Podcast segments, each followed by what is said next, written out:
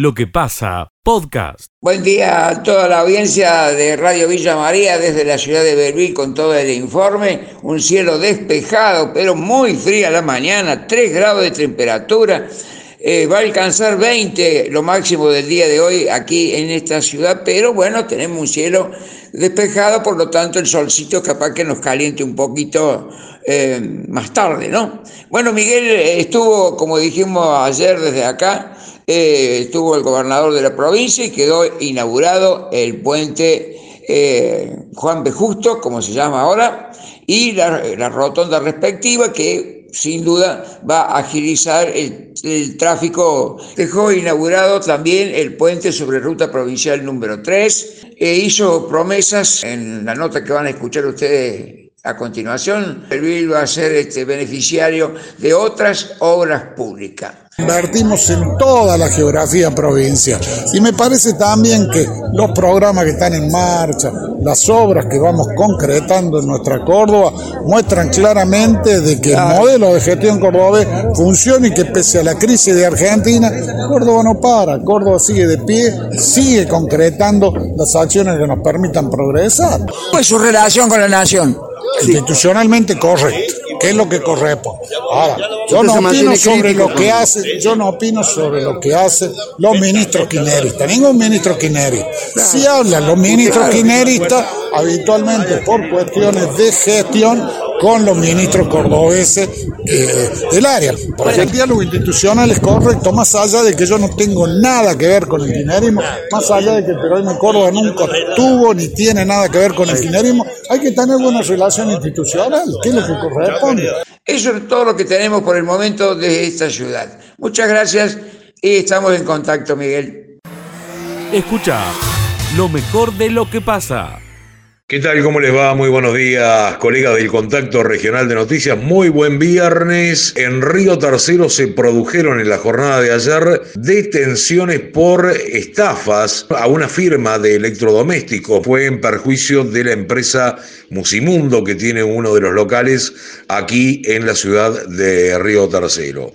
La fiscal Paula Bruera ordenó la detención de cuatro personas, dos mujeres y dos hombres, domiciliados en Río Tercero en el marco de una investigación por estafas realizadas a la firma Musimundo, que tiene un local, eh, como decíamos, en la ciudad. Eh, hay un quinto hombre implicado, quien se encuentra detenido en el establecimiento penitenciario de Villa María. La investigación se inició por la denuncia efectuada por personal de la empresa.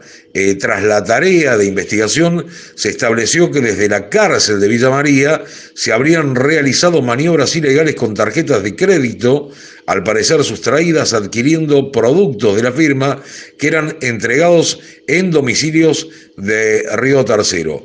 La información de la Fiscalía es eso, en tanto la policía indicó que personas detenidas son dos mujeres de 19 y 55 años, además de tres hombres de 30, 31 y 61 años. Dichas personas quedaron imputadas por ser los supuestos autores de los delitos de asociación ilícita eh, y eh, estafas electrónicas. Desde Mestiza Rock y Tercer Río Noticias, para el Contacto Regional, reportó Fabián Menichetti. Ustedes, gracias.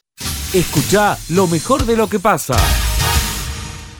Muy buenos días, el saludo para todos ustedes. 5 grados la temperatura en la ciudad de Río Cuarto en este viernes. Para destacar, durante la madrugada de hoy murió María Delia Grassi, quien es la madre eh, de Nora Dalmazo pocos días de lo que fue la sentencia que desvinculó a Marcelo Macarrón por el hecho, se conoce esta noticia, una mujer de mucho sufrimiento, obviamente, en el marco de toda esta circunstancia del crimen más conmovedor de Río Cuarto en los últimos años. Falleció eh, Nené Grassi, la madre de Nora Dalmazo, en la madrugada de hoy. También noticias trágicas, murió un motociclista de 44 años al ser embestido por un camión en Zampacho cuando la unidad de carga circulaba por el kilómetro 600 551 de la Ruta 8.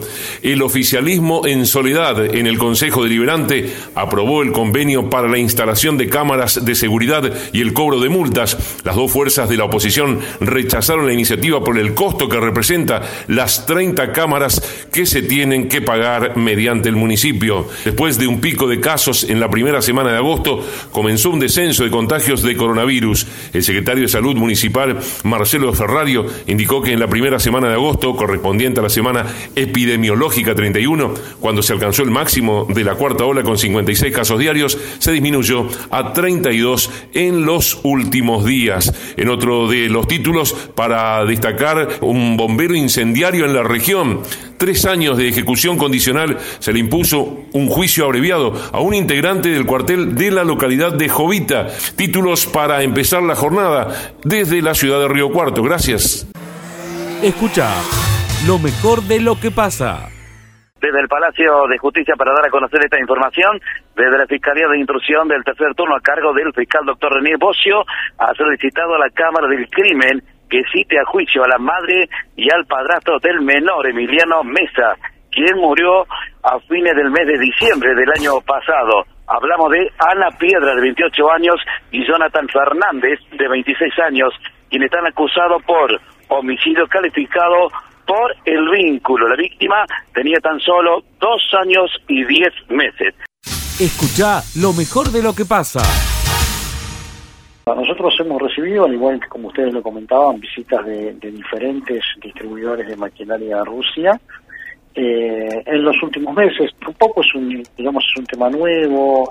Metalfor viene trabajando en, lo que es ampliación de exportaciones de una manera consecuente en los últimos tres años y eh, hemos incrementado nuestras exportaciones a distintos destinos. Mm. Eh, bueno, como les comentaba, sí, hemos recibido como parte de este programa de ampliación de exportaciones visitas de, venimos recibiendo desde, el año pasado también, una vez que eh, las limitaciones que generó en su momento la pandemia eh, permitieron viajar, visitas de, distribuidores de maquinaria de Rusia buscando productos de calidad y de excelente performance como es la línea de productos Metalfor.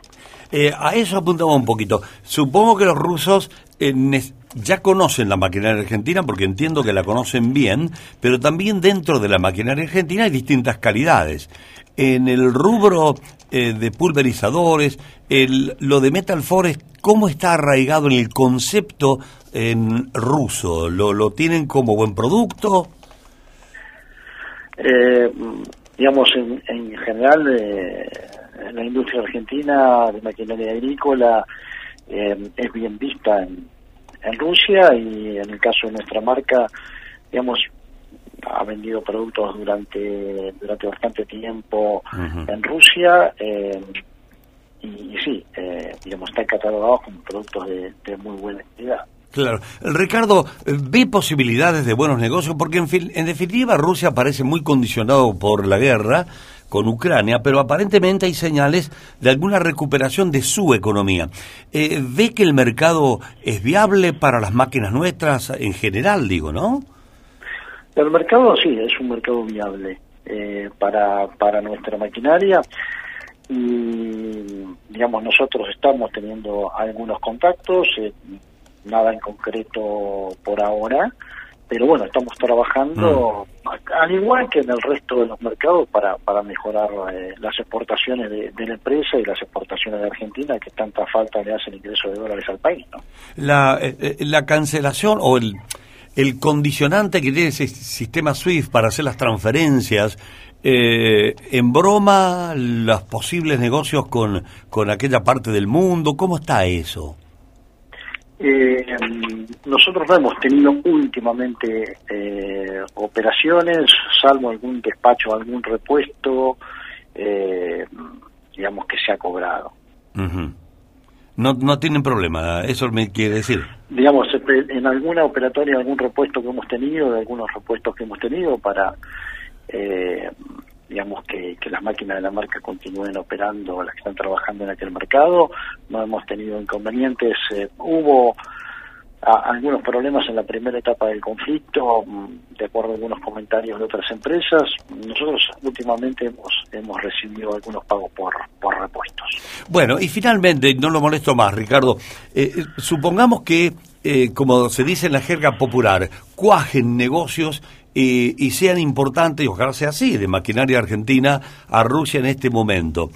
y después, después, ¿cómo seguimos? Porque eh, ese es un poco eh, también el condicionante, me parece, ¿no? Después, eh, ¿se podrá seguir, continuar? Porque ahora está la situación planteada de esta manera, pero después hay que seguirlo, lo que van a entrar, digo, ahora las marcas multinacionales, que no son argentinas, no juegan, pero después cuando entren a jugar, tendremos oportunidad de seguir compitiendo. Bueno, eh, nuestros, eh, yo ahí puedo hablar específicamente del caso de Metalfor y, de los mercados a nivel internacional. Eh, nuestros productos compiten perfectamente y, tienen ventajas respecto a los eh, de las marcas multinacionales.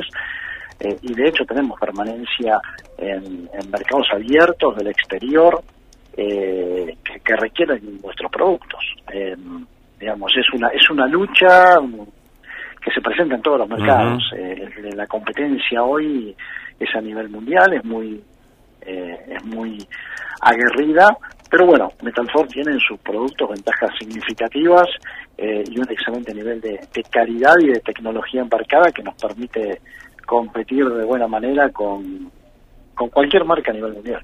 Bueno, yo no sé, usted es gerente de comercio exterior, es materia corriente en su trabajo, ¿no, eh, Ricardo? Pero uno lee esto y, le da la sensación que es una gran oportunidad para toda la maquinaria argentina, o, es que estoy equivocado y es un pasito más dentro eh, del mundo del negocio externo. No, es una oportunidad, eh, indudablemente cuando hay un mercado que, que, por, que por algún motivo eh, hay un nivel de, competencia menor, es una oportunidad que nosotros estamos evaluando dentro del, digamos, dentro del, del, marco general de, negocios y de cuestiones eh, estratégicas. Escucha lo mejor de lo que pasa. Dentro de la tragedia, lógicamente, del fallecimiento de una menor, eh, en este momento estoy este, tranquilo porque ya hemos comenzado con la aeroevacuación de los 80 casi integrantes del contingente, 70 menores y 12 mayores que son los responsables del contingente. Ya hemos sacado los primeros 8 y ya debe venir otra tanda más. Eh, no presentan dificultades de salud, estamos sacándolos y llevándolos a quienes necesiten al hospital de Santa Rosa de Calamuchita, aquellos que no lo necesiten lo vamos a trasladar a Atos Pampa, en donde allí lo está esperando el contingente, los vehículos del contingente y varios familiares.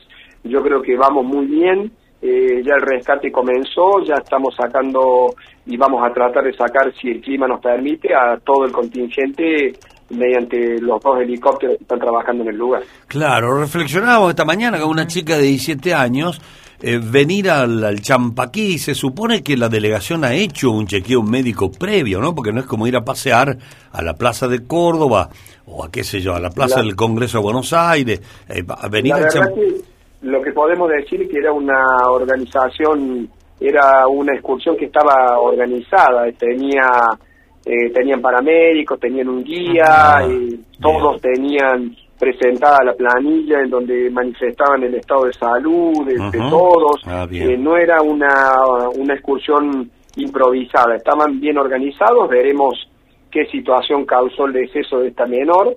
Y también tuvimos otro chico de 16 años que se descompuso durante la tardecita y fue rescatado, llegamos a las 2 de la mañana, nuestros bomberos voluntarios de Yacanto llegaron a la base y lo, lo rescataron y está en el hospital de Santa Rosa de Calamuchita siendo asistido, está estabilizado, pero eh, teníamos cierta preocupación que esto fuera este, un poco más importante y hubiera más chicos que estuvieran eh, enfermos, pero estoy teniendo las primeras noticias que no es así, que estamos rescatándolos a todos. Bueno, y hoy parece que las condiciones ayudan un poco más a esta hora, Claudio, las condiciones del tiempo, digo, ¿no? las condiciones son más favorables. Eh. Eh, durante el evento de, ayer a la tarde lamentablemente no pudimos bajar con los helicópteros, eh, las condiciones del clima, del viento eran totalmente desfavorables, eh, se llegó hasta el lugar, se sobrevoló, hicimos el intento en dos o tres oportunidades, la aeronave se ponía en una situación muy complicada y no podíamos arriesgar que pasara un accidente, tuvimos que volver, lamentablemente, pero hoy ya nos ha permitido el clima trabajar. Escucha lo mejor de lo que pasa. Bueno, la, medida de fondo es muy auspiciosa. Nosotros, por supuesto, que nosotros en, en CAME se vino trabajando en, economías regionales específicamente por un tema de, de, la, de un sector de, recolección de los frutos, sobre todo en el norte, de, un sector de mano de obra intensiva, que no conseguían eh, personal para, para registrar para, para, para esas tareas. Se trabajó específicamente y salió un decreto presidencial el año pasado donde permite a ese sector mantener, bueno, lo mismo que el fondo que, este decreto, digamos, que se está anunciando hoy, que permite mantener el plan social y compatibilizarlo con el trabajo registrado. Para nosotros es eh, eh, un, un, gran anuncio, eh, por supuesto, creemos que el trabajo registrado es la forma de salir de los, de los niveles abrumadores y, y tan dolorosos de pobreza en el que estamos inmersos a través del trabajo registrado, el trabajo formal y la dignidad recuperada a través del empleo es la, es la forma de, que las de la sociedad y, de, los que más lo necesitan poder salir de la situación en la que están.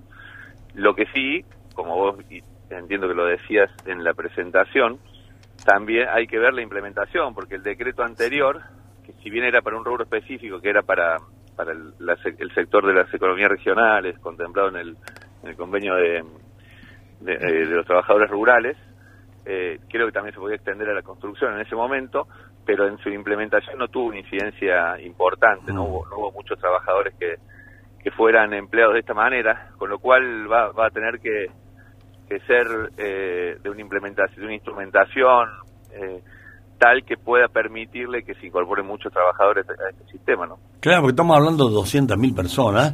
Además hay una eh, un concepto general, eh, Ezequiel, de que las empresas no consiguen mano de obra calificada.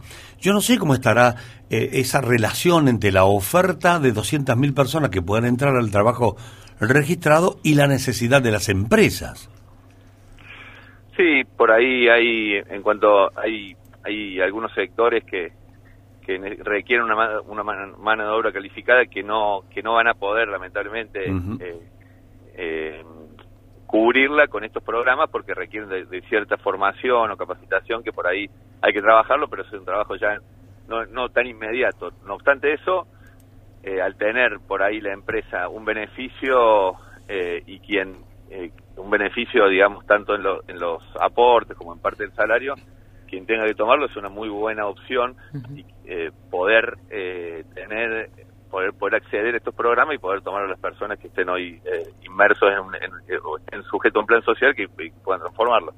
Por eso digo, es importante conocer por ahí, seguramente muchas de estas 200.000 personas tienen alguna algún oficio o alguna expertise y sería importante conocerlo para que las empresas puedan acceder a, a, emplearlo en el, en el, en el puesto que para los que están preparados o, prepararlos en orientándolo hacia hacia donde tienen mayor mm. mayor facilidad o mayor utilidad digamos no entonces lo que es, importante ver la implementación cómo se va a hacer. Claro lo que coincido es que cualquier empleo eh, requiere un mínimo de capacitación cualquiera, porque es algo nuevo, algo desconocido.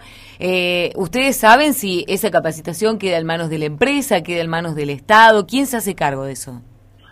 Mira, si vos tomás un empleado desde cero, eh, la formación para el puesto se hace cargo de la empresa, salvo que venga con algún programa específico de formación, que también es, son programas necesarios para implementar. Pero en este, en este caso, al tener un beneficio económico en el salario y tener también un beneficio en las cargas sociales, eh, creo que, la empresa podría hacerse cargo de, de, la formación para el, para el puesto que va que va a ser requerido el personal, ¿no? Eh, no obstante, digo, si, hubiese un programa de formación, y ahí podemos interceder las cámaras empresarias, la Federación, CAMI, en el caso de Villa María Erca también, eh, tener programas de formación específica para la, para la para la formación de empleo, digamos, para, para, el, para la inserción laboral me parece muy interesante también, ¿no? Bueno, por lo menos lo juzgan, Ezequiel, fue una de las primeras frases que has expresado en esta conversación, que lo juzgan como un gran anuncio, ¿no? una cosa importante. Eh, Por hay supuesto que... es necesario, absolutamente, Miguel. Claro. Imagínate que incorporar 200.000 personas al mercado laboral formal es, una gran noticia, por eso digo, estamos expectantes de cómo sea la implementación para que efectivamente se incorpore. Yo también eh, dejo el reparo este de que no nos, no nos hagamos la idea que es automático, que son 200.000 que salen del plan social y entran inmediatamente a trabajar el mercado eh, formal, porque está lo que hemos acabamos de conversar, ¿no? Si, si, encaja en ese puesto, si eh, lleva tiempo para prepararlo, algunos estarán preparados, como bien señalaste vos, pero bueno. Y además es importante destacar que es por el lapso de un año y después mm. queda elección de esa persona si quiere seguir en el sistema formal o, o vuelve, digamos, al plan. Al plan. O bueno, bueno, esperemos que, de los 200.000 por lo menos 190.000. Ojalá, ojalá. Se transformen en, trabajo efectivo y formal. Eh, bueno, Ezequiel, eh, gracias porque ya nos has dado la idea que tienen desde, desde Fedecom y, es positivo. Eh, veamos, esperemos, ¿no es cierto? Sí, por supuesto, esperemos. Gracias a ustedes por la comunicación y, y, como te digo, es, fundamental la implementación y para eso nos ponemos a disposición, por supuesto, lo, lo, hago públicamente para para trabajar y, ayudar en esta implementación de que, logremos que la mayor cantidad de mm. personas se puedan insertar el mercado formal. Escucha lo mejor de lo que pasa. Lucrecia Ñáñez, una menor de 15 años, en realidad que su abuela María Rosa Ramos está pidiendo justicia. Hay cinco médicos que están acusados de mala praxis y que van a estar sentados en el Palacio de Justicia. En realidad sentado en el banquillo de acusados. Un hecho que ocurrió en el Hospital Regional Pasteur, 31 de 5 del año 2017 al 5 de junio, donde falleció Lucrecia. Hemos dialogado con María Rosa Ramos, su abuela, que pide justicia. La escuchamos atentamente. A ella la entraron por un lado y a mí me dejaron afuera, tuve que buscar porque no sabía del lugar que estaba. Cuando me llego, la médica no me dejó entrar que no se podía entre ellos, le quería explicar lo que había pasado, que ella ya había perdido el bebé en mi casa. No me dejó entrar, entonces yo el otro día le hago hacer un, una eco y ahí sale con que a las 5 de la tarde se lo hicieron el Rongen y bueno, dice, de acá tenés que internarte al hospital para que te hagan el grado. Pero ese día no se lo hicieron, se lo hicieron al otro día a las 3 de la tarde. Estábamos yo, la madre, la otra abuela, el novio de ella en ese momento el papá del bebé. Y esperamos ahí, nunca se los acercó nadie diciendo qué es lo que le habían hecho, no lo habían hecho. Y, y bueno, el otro día le dan el alta y el viernes en la noche grave de vuelta y el lunes fallece. Hay cinco médicos este, que están imputados y el juicio va a comenzar el próximo lunes este, aquí en el Palacio de Justicia. ¿Qué espera usted? Hace cinco años que vengo repitiendo lo mismo, que la justicia sea justa. Ha llegado el momento entonces del juicio. Sí, muchos años de espera.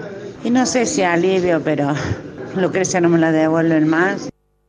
Bueno, muchos años de espera, lo acaba de expresar aquí el micrófono de la radio María Rosa Ramos. Cinco médicos villamarienses acusados de mala praxis que por el momento siguen trabajando. Ustedes, muchas gracias. Escucha lo mejor de lo que pasa. Eh, nosotros recorriendo esta hora el Parque Industrial de Villa María, Miguel. Bien. Que es una invitación permanente que hacemos a que vengan acá para ver otra Villa María. Porque aquel que no frecuenta este, estos espacios no puede dimensionar, si no lo ve, la magnitud que tiene, la importancia que tiene eh, el, trabajo, estamos hablando de la dignificación del hombre, estamos hablando de, eh, un, de valor agregado en origen, como por ejemplo yo ahora hice un recorrido por algunas eh, empresas que están vinculadas al sector lácteo y me encuentro con que hay una empresa que está vinculado a, los nogales, una nogalera.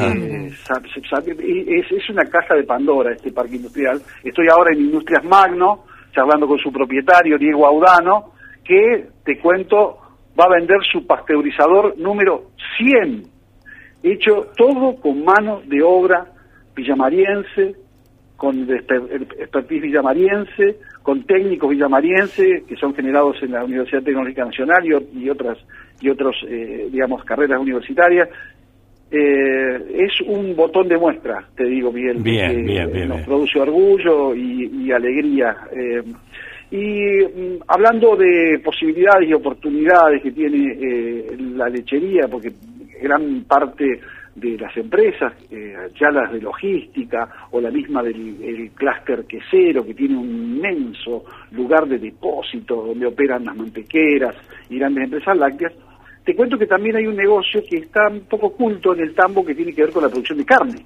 Ajá. El decir, tambo, el tambo produciendo animales para carne. Efectivamente, efectivamente. Mira, y esta mañana tuvimos una reunión muy prolongada con la gente de ABS, que es una multinacional eh, vinculada a la genética, y ellos han desarrollado, tal como sucede en el sector porcino, un macho terminal cuyo semen se puede utilizar para inseminar vacas lecheras y producir un ternero que convierta más rápido y mejor y que dé mejor calidad de carne que el tradicional si fuese inseminado con holando, por Qué- ejemplo. qué Esto es parte del desarrollo de la genética que ya está disponible en la República Argentina y no solo eso, sino que la han adoptado algunos tambos también de la zona. Hay algunas experiencias. Y todo esto generó que desde todo agro pensemos en una jornada específica. Así que ya tiene fecha y lugar, Miguel. Bien. 26 de octubre en el Hotel Amerian a las 10 de la mañana vamos a hacer la jornada El negocio de la carne en sistemas lecheros. Qué bueno, qué bueno, mira las cosas que, que se pueden hacer, ¿no? Y, y en- encima las hacen. Eh, Claro. Esto es lo bueno. Eh, eh, Esto es lo bueno y posiblemente venga eh, una representante a nivel internacional de lo que es el producto, este producto que se llama T14, que es de ABS, pero lo va a eh, abrir al evento Víctor Tonelli, un reconocidísimo este, consultor, es miembro de frigoríficos para hablar de las oportunidades que tiene el negocio de la carne. Después nos vamos a meter un poco con eh, el ingeniero Surbrigen de Quinta Marco Juárez, mostrando cuatro sistemas de alimentación para terneros, eh, que es para hacer un novillo gordo finalmente, y en el cierre vamos a hablar un poquito de las posibilidades del novillo de exportación. Así que todo eso en el American, junto con qué? Con un concurso de novillo gordo que está eh, pergeniado y direccionado por Miguel Martinengo, donde vamos a ir a los tambos a- con un ecógrafo a ver la calidad de carne que se va produciendo, y después eh, vamos a hacer un remate seguramente con alguna consignataria importante del país. Bueno, mira el menú que estás tirando. Linda la visita al Parque Industrial, has revelado muchos datos que son eh, que irrumpen, se hace una disrupción en cierta alegría de viernes que uno eh, trata de transmitir en la radio, pero son noticias tan fantásticas. Gracias por traerlas, José. Por favor, Miguel, por favor. Es esperanzador de esto, digamos, porque también es ver otro costado de la Argentina que por ahí tiene, por supuesto, mucho menos prensa que una marcha o que un lío, por así decirlo. ¿eh? sí, seguro. Bueno, te mando un abrazo y éxito para mañana en el programa, ¿eh? Bueno, muchas gracias. Tenemos quesos nuevamente mañana, Miguel. Sí. Esta vez vienen desde Santa Fe, Ajá. Lácteos Garnero, un productor que entendió que no solo había que producir buena leche y mucha leche, sino que además dijo, che, yo con esta leche quiero producir mis propios quesos. Y abrió, abrió dos bocas comerciales y ya está vendiendo desde Pellegrini al país. Con estos lácteos vamos a probar mañana. Escucha lo mejor de lo que pasa. Directamente desde tu distribuidora más, Avenida Presidente Perón y esquina Salto Grande, en el corazón del barrio de Las Playas. Bueno, Miguel, venimos bien, o vienen todo bien los propietarios, porque desde hace bastante tiempo vienen vendiendo lo que tiene que ver en estos días para, para el Día del Niño. Hay que recordar que esto comenzó allá por diciembre del año 2017. También se dedican a lo descartable, a la juguetería y a la librería. Específicamente para hablar sobre la venta. ¿Qué juguetes nos vamos a encontrar aquí? Recorriendo eh, diferentes góndolas, este enorme salón que tiene la gente de distribuidora más, hemos observado que hay una gran variedad de juguetes para niños y niñas, Miguel. ¿eh? Bien, bien. Y por aquí, usted que me encargó en la pelota de fútbol, Miguel, Sí. acá la tengo, la pelota de fútbol, mire. Acá la tengo, acá para que juguemos con Emanuel, con Alex, y bueno. Miguel, está Paula que va a charlar con nosotros, que nos ha atendido gentilmente al móvil de la radio, y la radio es un parlante, Miguel, aquí en este local comercial, ¿eh? Bueno, Miguel, ¿te están escuchando? Ah, bueno, bueno, está, Pau- está Paula ahí en, en línea, Pablita. Hola Miguel. Pero qué gusto, Paula. Buen día, ¿cómo están todos Buen allí? día. Qué manera de hacer ¿Cómo unos gritos. Oh, Espérate que me voy adentro porque hay mucho ruido de camiones acá. Ah, está, sobre la avenida Perón. Sí. En la, la ruta ahí. Tiene todo el tráfico. Todo el tráfico. Avísame cuando nos escuches bien, Acá Paula. estamos, sí, sí, ahí te Listo. escucho. Bueno, no sabes cómo venimos gritando lo de distribuidora más. Espero que, que haya surtido efecto todo esto. Sí, señor, sí. Muy lindas las ventas, mucha gente consultando, mucha gente comprando. Bueno, hasta la semana pasada era mucha consulta, mucha visita. Ya. Y bueno, eh, a partir de esta semana y sobre todo entre ayer y hoy, bueno, ya mucha gente ha vuelto y ya empiezan a, a concretar las ventas. Claro, porque el, dom- el domingo... felices, el- contentos. el Sobre domingo... todo con la radio, porque todos vienen y, ay, te escuché la única que camina, Bueno, Miguel. eso es bueno, eso es bueno. Eh, Paula, a ver, ha- hacenos un, un promedio de precios, eh, qué sé yo, un regalito. Decinos por dónde va la gente, con qué billetera va para distribuidora más. Mira, eh, es, es bastante variado. Por ahora, o sea, hasta nosotros como que acá en la distribuidora lo que notamos es que los primeros días, hasta la semana pasada y esta, se venden los juguetes más grandes, que son más caros, que es los que la gente por ahí da más vueltas buscando precios. Por ejemplo, todo lo que es toboganes, triciclos, los monopatines, bueno, esos precios tenés que hablar siempre entre 10 mil para arriba. Bien. Esos son eh, poco volumen, pero precios altos. Decime, Paula, Después de lo que más volumen se vende, eh, podríamos decir más o menos alrededor de 5 mil pesos la venta por chico. Ujú. y Más o menos. ¿vos me, me escuchás bien a mí, Paula? ¿Me escuchás bien? Te estoy escuchando muy muy bajito. Ah, me, espera- pa- me parecía, porque yo no quería quería preguntarte a- sobre esos tractores que tenían pala y acoplado y cargador, qué sé yo, Hermosos. Que una cosa, lo- la foto que nos han mandado Hermosos. eran muy tentadores. Esos, eh, ¿quién los compra? ¿Se vendieron? ¿Compraron gente? Sí, sí, se vendieron, ya repusimos, eh, tenemos algunos más y, y hay un par reservados que ya los vienen a buscar antes del domingo. Eh, mira, lo vende, lo, lo busca la gente de Villa María o de la zona. Hay muchos chicos que están acostumbrados a, a vivir, bueno, en el campo, ver tractores, ver máquinas y la verdad que están detrás de todo, de todos esos modelos. Bueno, ¿y cuánto vale un, un tractor de esos con todo la, el, el complemento, la pala, el carro, que es tan bonito? ¿Cuánto vale eso? Y mira, alrededor de 35 mil pesos, Mm. 37. Bueno, bueno, y, y habrá cosas más, hay mucho, porque eh, impresionante el surtido que tienen ahí en Distribuidora Más, las góndolas, la verdad que te quedás ahí mirando. ¿Sabe lo bueno que he visto? Porque me he dado una vuelta, vos no me viste, pero.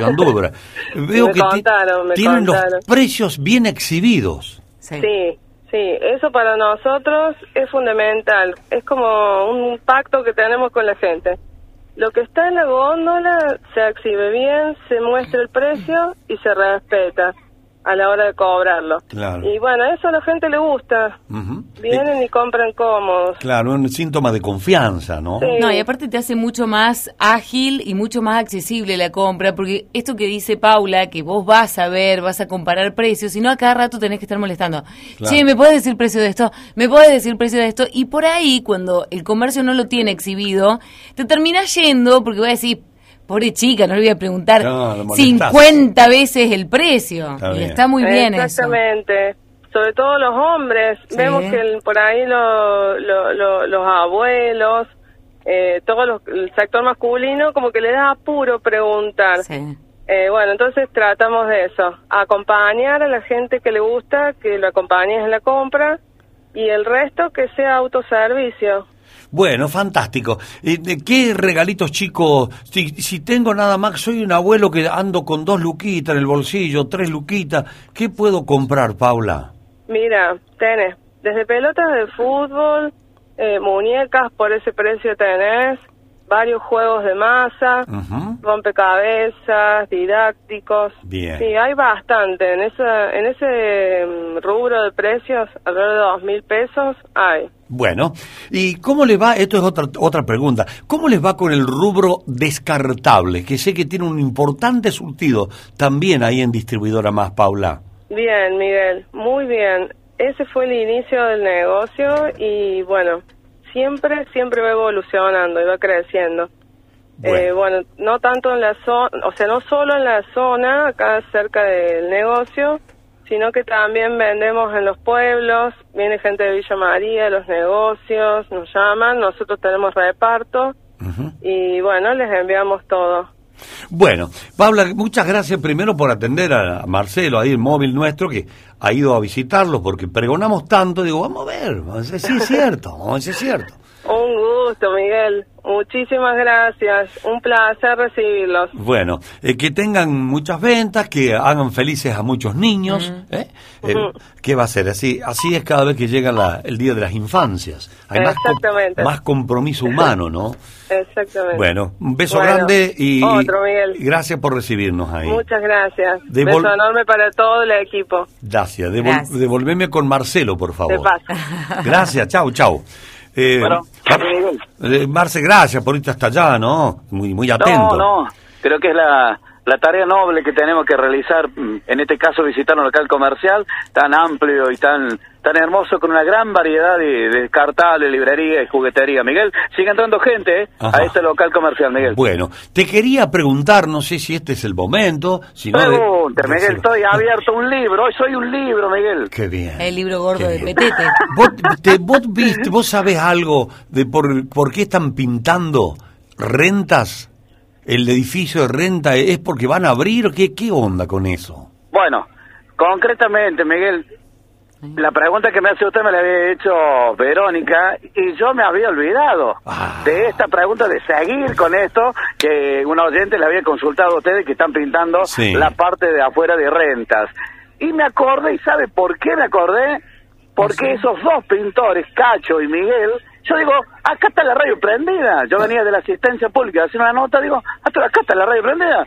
Estos dos pintores están escuchando la radio. Ah, Estos dos pintores están escuchando la radio. Pues entonces ahí me acordé y le consulté. Me dijeron, no, los mandó el gobierno de la provincia de Córdoba, no se va a abrir renta, solamente estamos pintando nada más que quede acorde a lo que va a ser la inauguración de la Plaza Centenario. ah, claro, no quieren sentonar. El mantenimiento. Claro, mantenimiento, Muy bien. exactamente. Bueno, queda claro. Entonces volví a insistir con la pregunta, ¿pero Ah. cuándo abre renta? No, no, todo, le estoy diciendo, me dijo Cacho, es online, online.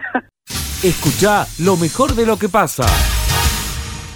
Miguel, en primer lugar vamos a escuchar la palabra del concejal radical Luis Caroni, que en la jornada de ayer presentó un pedido de informe ante el Tribunal de Cuentas por una contratación de 4 millones de pesos anuales para una consultora de Buenos Aires. Escuchamos lo que decía Caroni y después explicamos la situación. Donde por versiones que han circulado últimamente en la ciudad se habría contratado a un politólogo, consultor, especialista en cuestiones sociales de nombre y apellido Rolando Musin o una sociedad anónima que está bajo su, su de dominio denominada MC2 LAP Sociedad Anónima, donde eh, a través de una contratación el municipio invierte 4 millones de pesos en un contrato de 12 meses, es decir, que se le abonan 370 mil pesos por mes a este hombre a los efectos de que haga lo que, lo que correctamente manifestaste, que es marketing, es decir, que venda la administración, venda la- los funcionarios de la administración, realice algún tipo de encuesta, es decir, todo destinado a una cuestión electoral de ninguna manera debe pagarla el conjunto del pueblo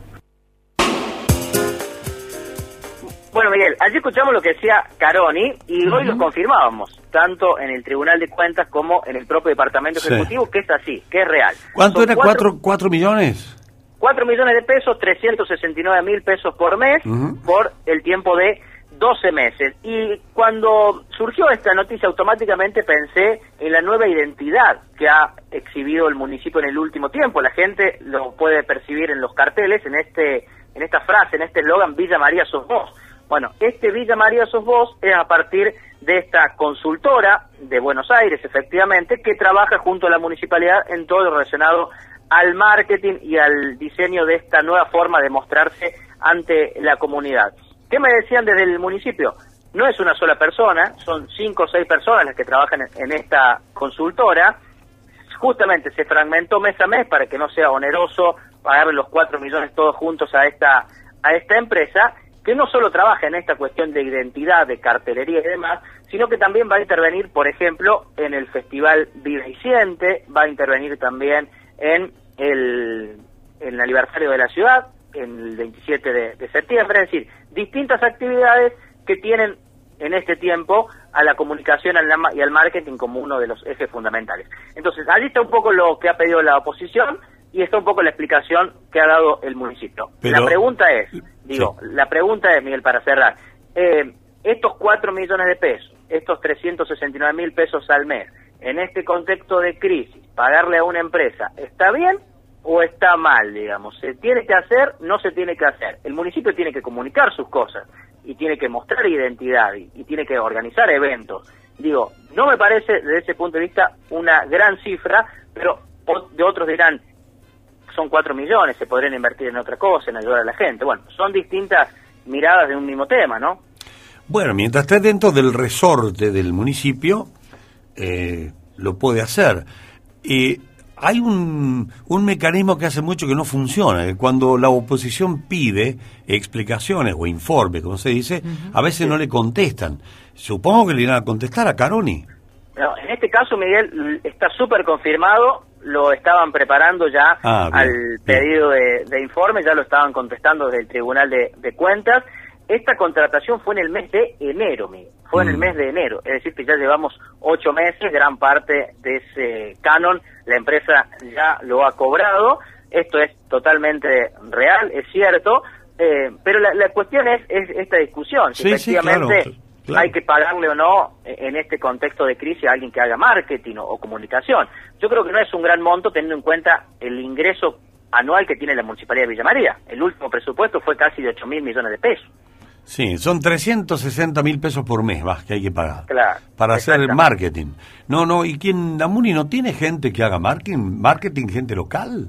No, no, no, no, no, Lo, que hay es un área de prensa, un área de comunicación, pero un, una empresa que haga marketing, no, no, es más, creo que la mayoría de los gobiernos contratan empresas que se dedican a, esto, no, no, es algo nuevo, es algo que, que, habitualmente ocurre, solo que en contextos de crisis, de situación económica angustiante, cuando aparecen estas cosas, claro, hay gente que, que se enoja pues dicen cómo le van a pagar 4 millones a una empresa para que ponga un cartel. Pero hay empresas locales de marketing, ¿no? Digo, porque eso sí.